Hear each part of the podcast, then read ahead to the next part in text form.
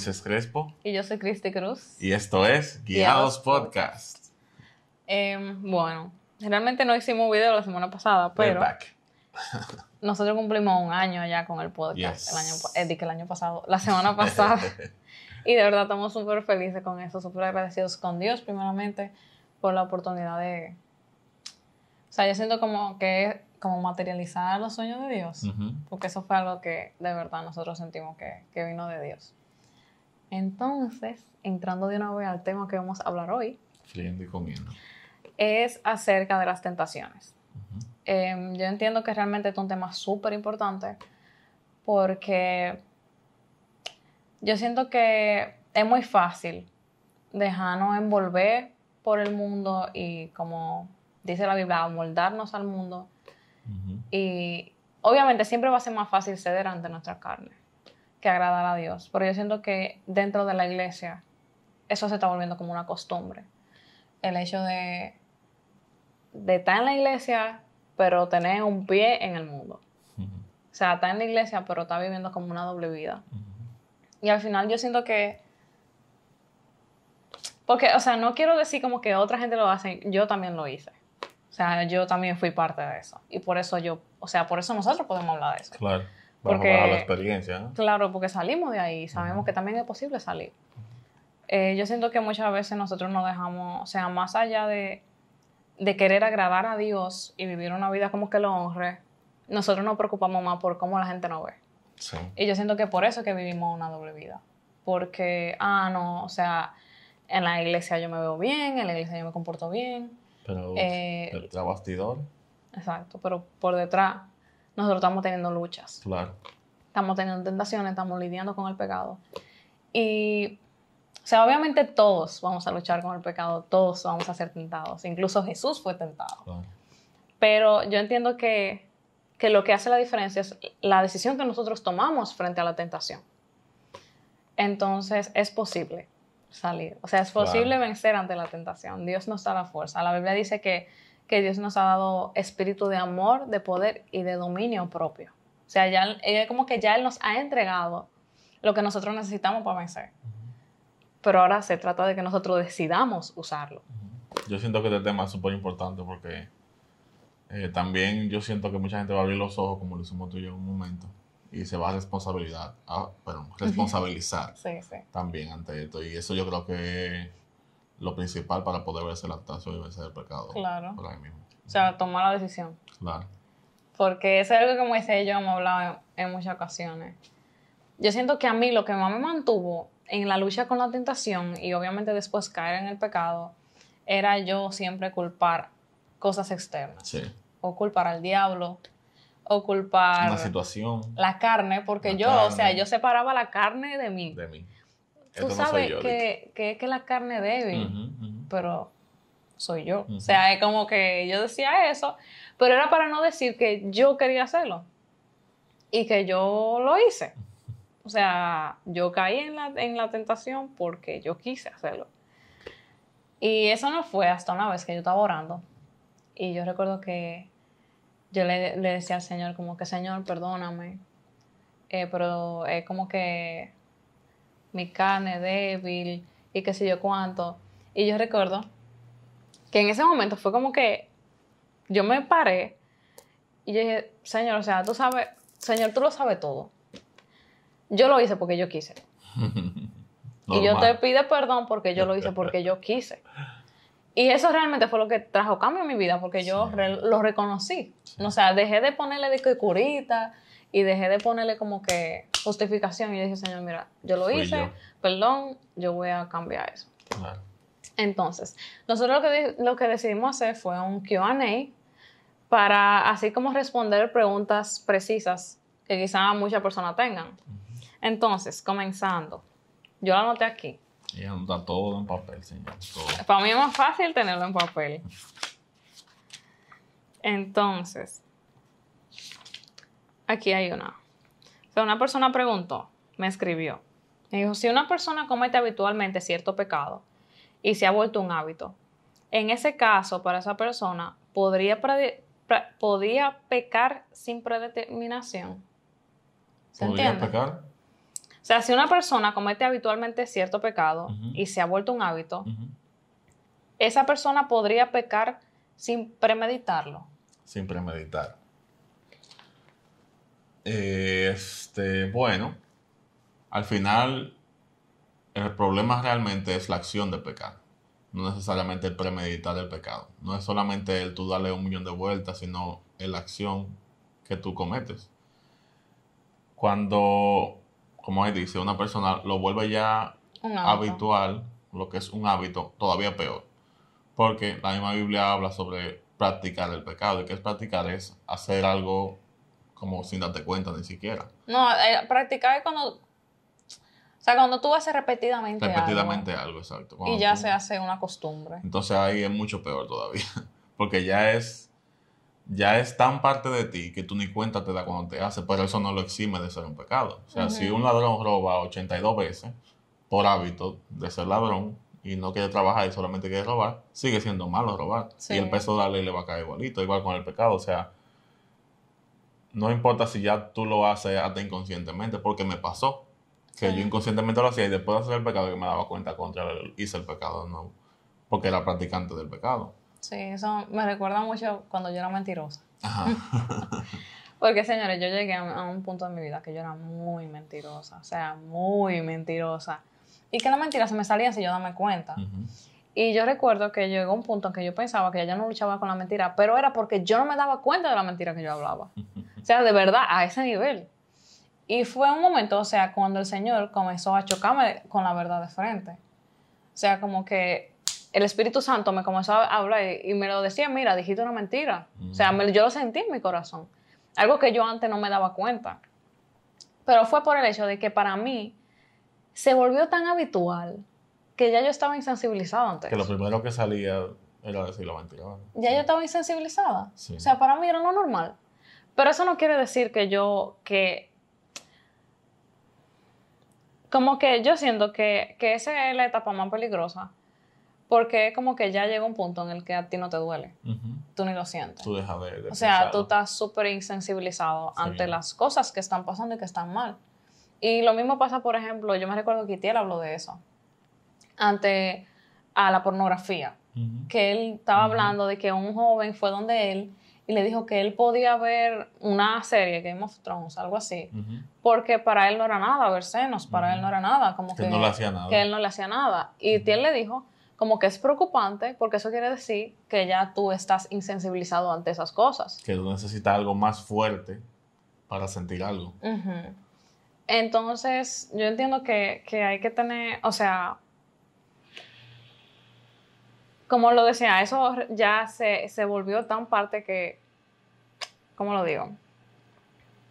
Esa persona ya se, desensibilizó del pecado por haberlo practicado tanto. Y a mí me marcó mucho un versículo, de verdad, ese versículo a mí me marcó tanto. Y está en primera de Juan 3, que dice que todo es el, todo es el que ha nacido de Dios no practica el pecado. Practicar el pecado dice aquí que es realizar de forma habitual o continuada determinada acción y actividad. Entonces, nosotros todos pecamos. O sea, literal. La Biblia dice que todos han sido malos, o sea, seguimos pecando aún en pequeña cosa, lo que sea, pero pecamos. El punto es que no practiquemos el pecado. Porque ya, por ejemplo, cuando uno peca, uno, uno peca a veces sin darse cuenta. Pero ahora, cuando yo me siento a pensarlo, a, como antes, que yo dije y que voy a hacer tal cosa, y después, le pido. perdón a Dios para estar bien con Dios, eso, eso está mal.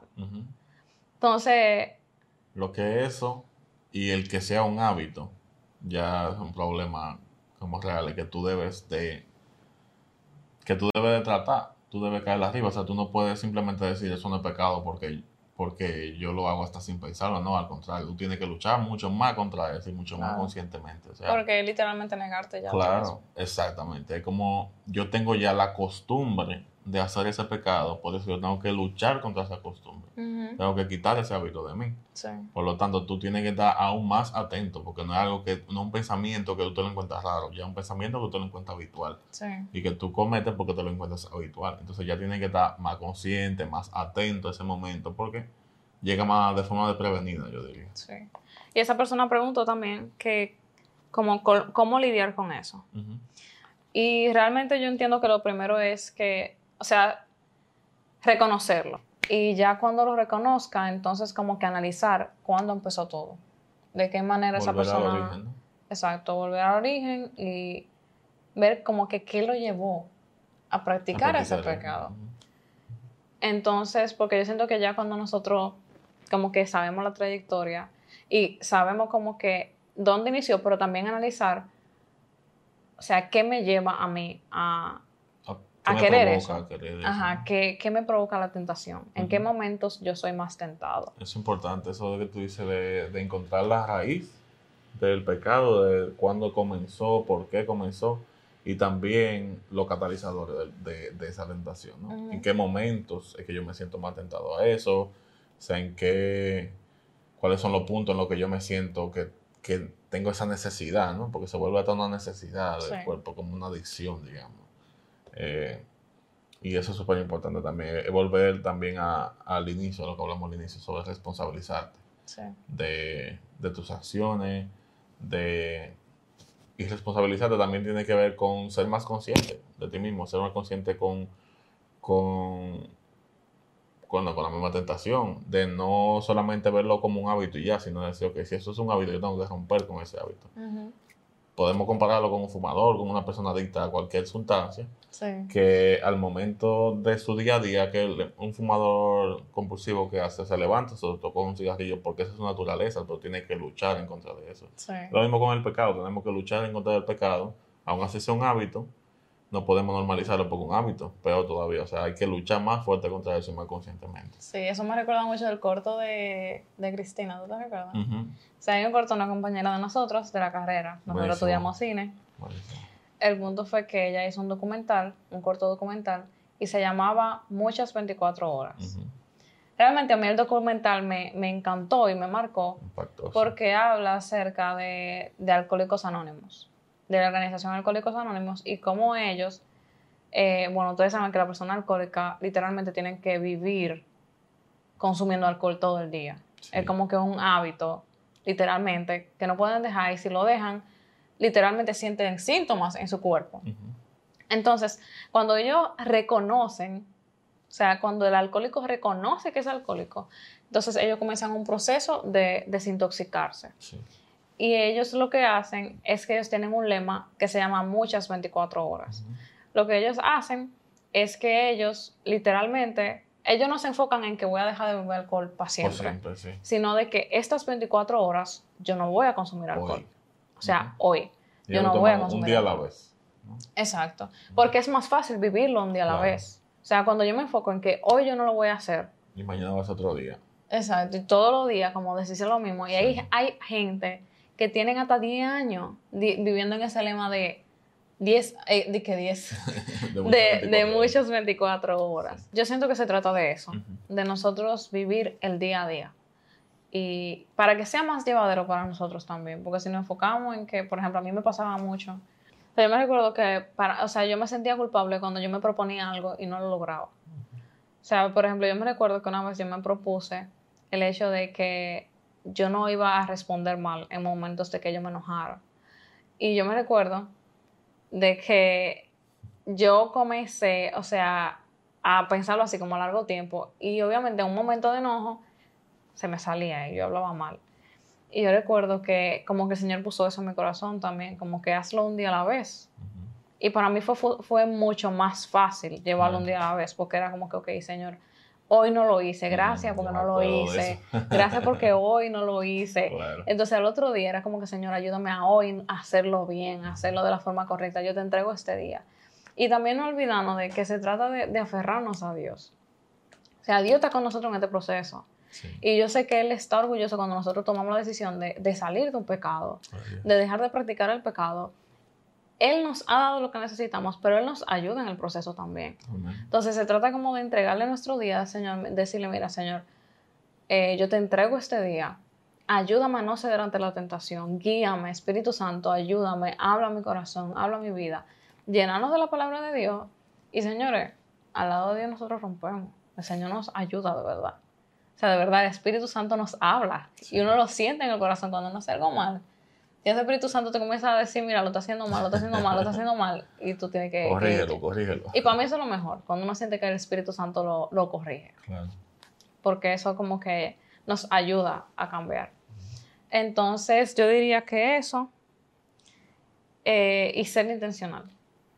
O sea, no, no, no desistir si en un momento tú caes o si en un momento lamentablemente, qué sé yo, hoy lo hice, tuve la tentación, eh, caí, como que...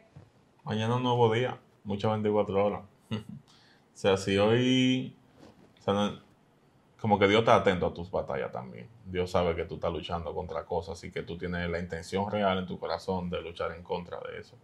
Y el Señor no te va, o sea, Él no va a ser como un padre decepcionado de ti simplemente porque tú caíste un día pero él sí te puede ayudar a que el otro día tú no lo hagas.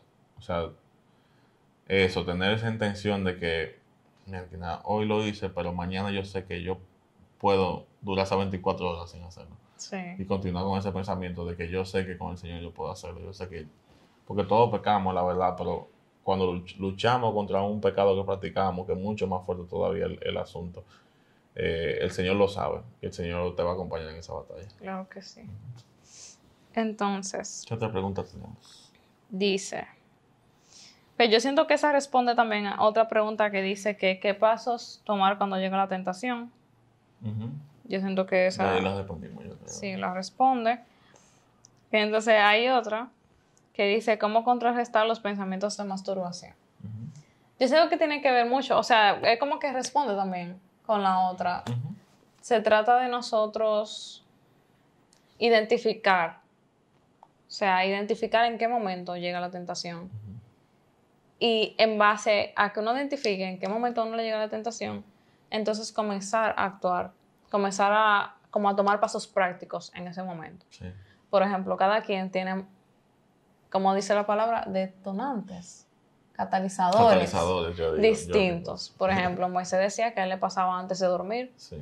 A mí me pasaba también, o sea, cuando yo me levantaba. Si yo duraba mucho tiempo dando vueltas en la cama, comenzaba a tener pensamientos disparatos. Entonces, lo que yo hacía era que yo me bajaba de la cama rápido y ya no me quedaba dando vueltas.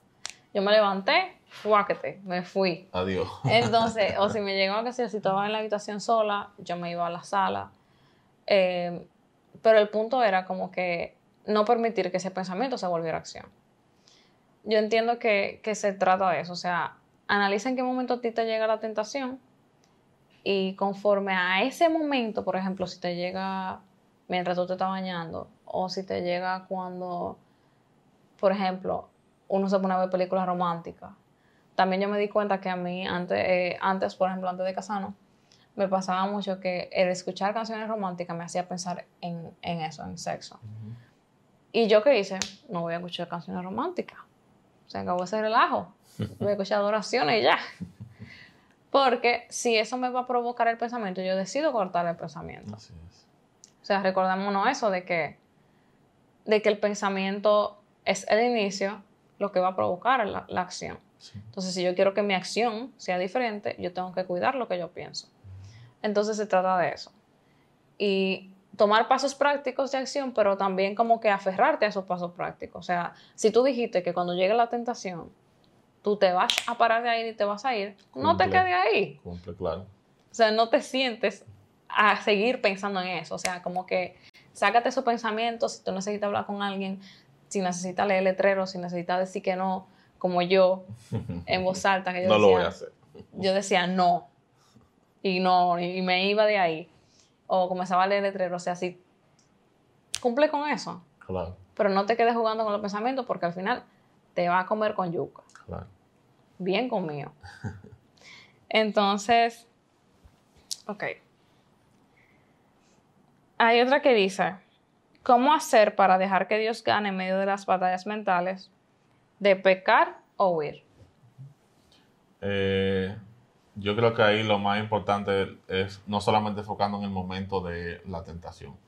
Hay veces que nosotros entendemos que nuestras batallas solamente se, se pelean en el momento de la tentación, pero realmente yo diría que nuestra vida completa es una batalla que tenemos que pelear. Por lo tanto, tú no puedes ocuparte del pecado y la tentación solamente en un momento, sino a través de toda tu vida.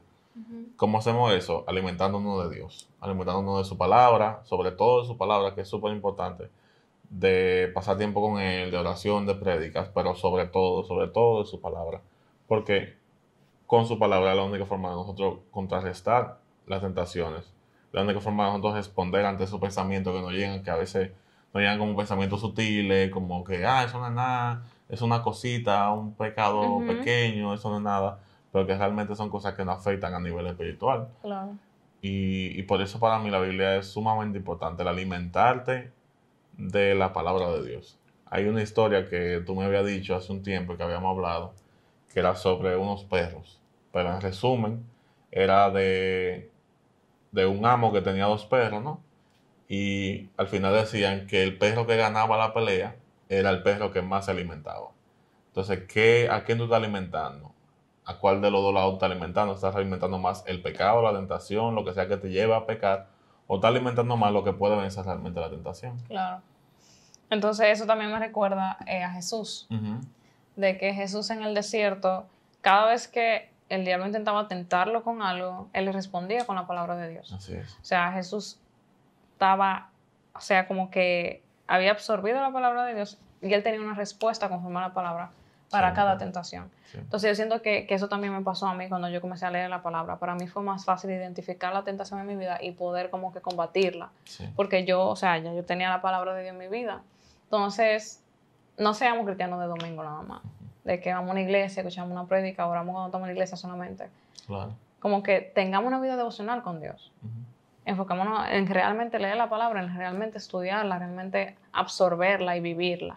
Eso es como que es, muy válido lo que tú dices, no seamos cristianos de domingo. Al final nosotros entendemos, o bueno, como yo estaba diciendo, nuestra generación ha subestimado mucho el poder de la palabra. Le ha, ha puesto presentado y yo también me identifico con eso.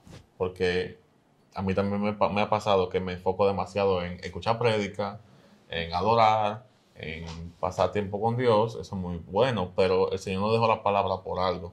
Porque si no hubiese sido, o sea, si la palabra no hubiese sido lo más importante, Dios hubiese resuelto con que nosotros oremos. Y hubiese resuelto con que nosotros vayamos a la iglesia. Pero para algo dejó la palabra. O sea, esa es nuestra herramienta, nuestra espada doble filo. Es la palabra para poder vencer todas las tentaciones. Y yo siento que, lamentablemente, nosotros por vago, por no querer leer, que no nos gusta leer, eh, hemos dejado a un lado realmente la palabra. Busquen la manera. Audiolibro de la palabra existen por pipa. Force sale de la palabra, sea en el celular, en el iPad o en físico, como usted entienda, pero hay que alimentarnos de la palabra. Esa es la, el arma más viva y eficaz que hay contra la tentación y el pecado, es la palabra del Señor. Sí, literalmente.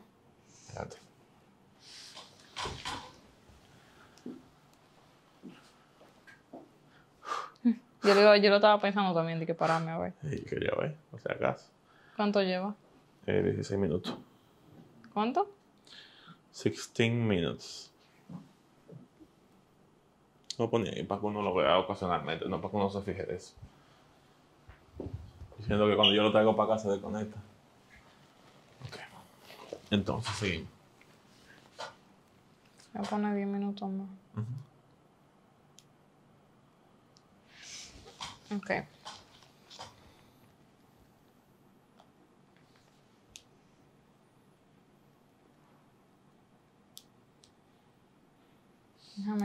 Okay. Las otras. So he screenshot. -huh.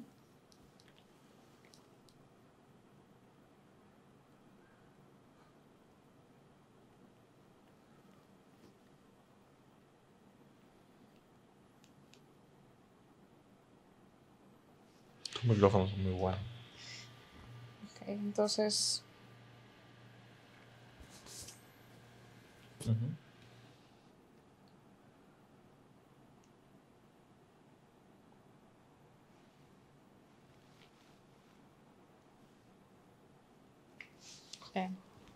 Hay una frase también que como que yo aprendí en como en mi propia vida y es que, o sea, Dios siempre nos aconseja y el diablo nos va a tentar, pero al final nosotros somos los que decidimos. O sea, yo siento que, bueno, todo lo que hemos hablado es de responsabilizarnos y de tomar decisiones nosotros, de, de tomar una, como de, no sé cómo sería para activarnos o como que poner frente ante las cosas. Claro. Y comenzar a tomar decisiones correctas. Porque de verdad, o sea, cuando uno se responsabiliza, uno comienza a ver mucho cambio. Porque ya uno sabe, ok, mi vida espiritual, mi relación con, Dios también depende de mí. Exacto. Entonces, Dios no creó robots. Dios no creó gente que van a ser que mira, muévete y ya tú te vas a mover. Y a esto, que si yo, cuando no. O sea, el Señor creó personas que tomaran decisión. Entonces, ya nos ha entregado todo lo que necesitamos. Ahora se trata de nosotros vivir la palabra de Dios y también comenzar a tomar las decisiones que tenemos que tomar. Es importante, o sea, el, el hecho de, de la decisión. Se me fue lo que iba a decir, pero lo tenía muy claro. Que yo estaba diciendo lo de que Dios lo tienta, pero nosotros somos lo que decidimos, que tenemos que tomar acción. Porque el Señor al final no puede tomar la decisión por ti. No puede dar un botoncito para que tú tomes la decisión. O no puede simplemente decir, no, yo la tomo por él la decisión y ya se acabó. O sea, el Señor, como tú dices, no creó robots. Al final nosotros somos los que tenemos que decir, ok, yo lo voy a hacer. Y ahí es que tú te das cuenta que tú realmente tienes control sobre tu vida el punto es ese, el Señor nos dio control sobre nuestra vida para decidir las cosas y poder decir como yo puedo vencer esta tentación con el Señor, yo puedo pelear contra esto. Porque es como, es lo que tú dices, o sea, yo siento que el tema central se convirtió en vamos a responsabilizarnos de nuestras acciones y de las cosas que, que pensamos. Claro. Entonces, a eso me recordó algo de mi devocional. Porque al final yo siento que también es un punto muy importante el hecho de los pensamientos. O sea, yo no sé si fue si yo eso está en el video, lo de los pensamientos. Tú lo dijiste. pero está en ese video. Yo creo. No lo sé. Dilo ahí cuando te lo cuento. Ok. Realmente, yo siento que, que, el enemigo es muy consciente de lo importante que son los pensamientos y nosotros no. O sea, nosotros estamos como que en el aire con eso. El punto es que... Que tenemos un podcast sobre eso. Vayan a verlo los pensamientos, o sea, el, la tentación es el deseo que viene en un pensamiento y el pecado es ya cuando se, cuando se toma la acción de eso.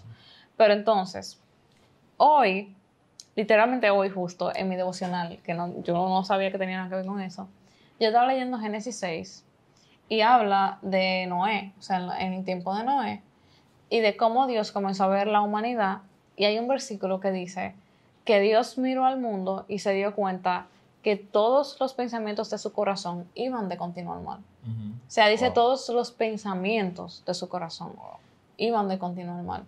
Entonces, o sea, literalmente nuestros pensamientos son importantes, porque nuestros pensamientos son los que nos llevan a, a caer en,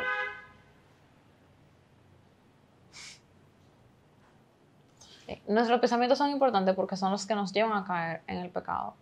Entonces, yo diría que clave, clave, clave y súper importante que yo quisiera como que se queden con eso en la mente así, es que sean intencionales en cuidar sus pensamientos.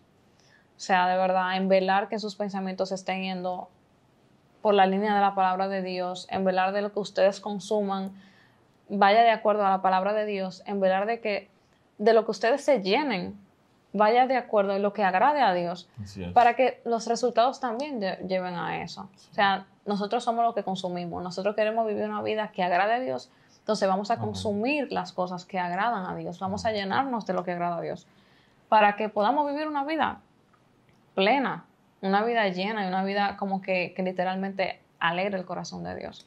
O sea, de verdad, cuidemos nuestros pensamientos. Los pensamientos son súper importantes, de verdad, los pensamientos son la clave de todo. Por eso la Biblia dice en Proverbios 4:23 que sobre toda cosa guardada, guarda tus pensamientos porque ellos controlan tu vida. Entonces, quiero hacer énfasis en eso. Porque nosotros somos, o sea, a nosotros se nos olvida que los pensamientos son importantes. Nosotros, nosotros no somos conscientes de lo que pensamos. Y muchas veces tenemos tantos pensamientos, llegan tan rápido, estamos tan distraídos, que no nos damos cuenta de la forma en la que el diablo nos ataca, de los pensamientos que envía, de la forma en la que nos hace caer a, a través de ahí. Entonces, vamos a hablar en nuestros pensamientos, de verdad. Y hay una gran mentira que es el hecho de que tus pensamientos no pueden ser controlados y punto. O sea, puede llegarte un pensamiento, pero tú eres quien controla qué tú haces con ese pensamiento. Si tú lo alimentas, si tú continúas pensando en eso, o si tú lo cortas de raíz en el momento. Porque es verdad que llegan de pronto, pero también es verdad que tú tienes el poder de decidir qué tú haces con él después. Claro. Y más, señores, yo he estado luchando con un tema de ansiedad y yo me he dado cuenta que aunque es verdad que, que llegan muchos pensamientos y se hace una bola de nieve, hay un punto en el que uno, o sea, uno puede comenzar a agarrar los pensamientos y analizarlos, literalmente, para comenzar a trabajarlos y, y filtrarlos. Entonces, eso, los pensamientos son muy importantes. Así es. Entonces, la otra pregunta no la tengo aquí. Ok, la siguiente pregunta dice, o sea, yo resumí, las preguntas porque realmente yo siento que muchas se contestaron con las otras preguntas.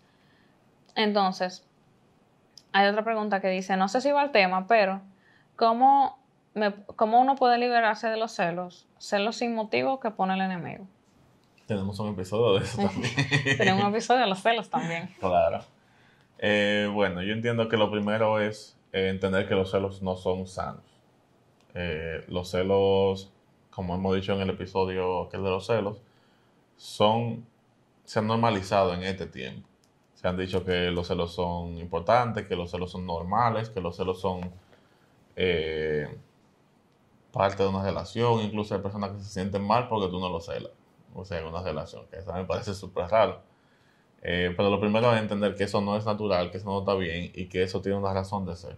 Hay quizá hay personas que lo crían diciéndole que, que los hombres o las mujeres son malos, que como que te van a pegar cuernos, pueden haber tenido alguna experiencia que lo haya llevado a ser celosos, pero en fin, los celos no son simplemente por ser, sino que los celos son provocados por alguna situación externa. Entonces, eh, ¿cómo luchar contra ellos? O sea, también yo quiero agregar eso, como que yo siento que primero los celos están ahí porque en su mayor, o sea, la mayor, la mayoría de las veces hay heridas que no se han sanado. Entonces, yo diría como que primero tú analices si hay algo de tu pasado que pasó y que tú no has sanado. O sea, alguien te rechazó, alguien te hizo sentir que tú no eras importante o que tu valor era como poco y tú contrarrestas eso con los celos, eh, porque al final los celos son miedo. Sí. O sea, los celos son inseguridades. Sí reflejadas en celos. Entonces, yo diría que lo primero sería analizar eso. Yo, o sea, en el episodio pasado analizamos lo de los celos muy profundo, contamos experiencias personales, pero eso, o sea, como que analiza en tu vida qué cosas, qué heridas quizá hay que aún tú no has sanado.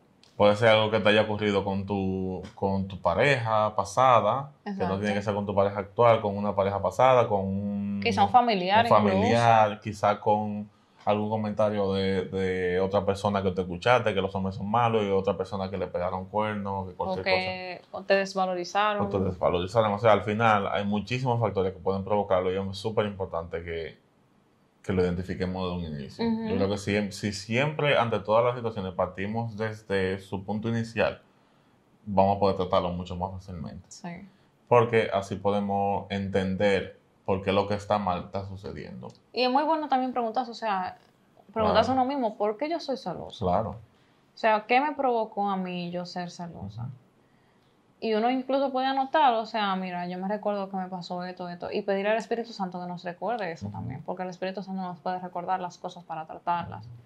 Entonces, ya de eso, si tu pareja no te ha dado motivos para celarla, si tu pareja te demuestra que te ama y que, te cuida, porque, ¿verdad?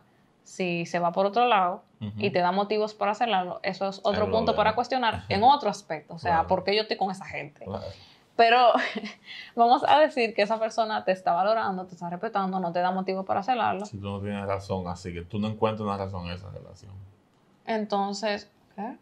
Que, tú, no, que tú no encuentres una razón para hacerlo en esa relación. Ah, ok, ok. que no entendí. Ok, si tú no encuentras un motivo, entonces ya entiendo que es simplemente el hecho de tú comenzar a trabajar tus pensamientos. Sí, de indagar en ti. Tú sabes, en tu pensamiento de qué me está pasando, porque yo lo sé, lo sé, él no me da razón o ella no me da razón. Sí, recordarte también cómo es tu pareja contigo, o sea, como hablar con tus pensamientos, que eso es algo que a mí me ha funcionado mucho. Algo que, que usualmente, por ejemplo, si yo veo a Cristian ansiosa, por X razón, vamos a aplicarlo a esto también. Si yo veo a Cristian ansiosa, por X razón, yo lo que hago es contrarrestar los pensamientos con los hechos actuales. Si ella está muy ansiosa por algo, yo le digo, ok, ¿cuál es el hecho? ¿Qué es lo que está pasando de verdad? Versus cuál es el pensamiento y cuál de los dos tiene sentido. Entonces, eso, eso es lo mismo conocerlo. O sea, tú, tú puedes estar pensando que fulano te va a pegar cuernos, pero si te está demostrando lo contrario, entonces, ¿qué pesa más? ¿El pensamiento o el hecho? O la realidad, sí. O sea, yo siento que, que la confianza vale mucho. Sí. Y el hecho de tú poder literalmente descansar en tu pareja. O sea, si, como estamos diciendo, si él no te ha hecho nada, no te ha dado motivos, entonces comienza a descansar. Sí. Comienza a o sea, yo siento que ese es un buen momento para tú comenzar a confiar en Dios en ese aspecto. O sea, el Señor tiene cuidado de tu corazón, el Señor tiene cuidado de tu vida, tiene cuidado de ti en esencia, o sea, hay plenitud. Entonces, como que, Señor, mira, yo te entrego estos celos. Claro. Y cuando lleguen los celos, Señor, no, yo te entregué esos celos, yo no, no voy a pensar en eso. ¿Qué voy a hacer? Me voy a poner una película, me voy a ver una serie, voy a leer la Biblia, pero no voy a pensar en eso. Claro. en caso de que sea así muy fuerte, contrarréstalo con la verdad. Para mí eso es súper importante y como súper práctico. Y lo digo porque es algo que también yo practiqué mucho. O sea, comparar tus pensamientos y tus ideas con la verdad, con lo que está pasando realmente. Sí.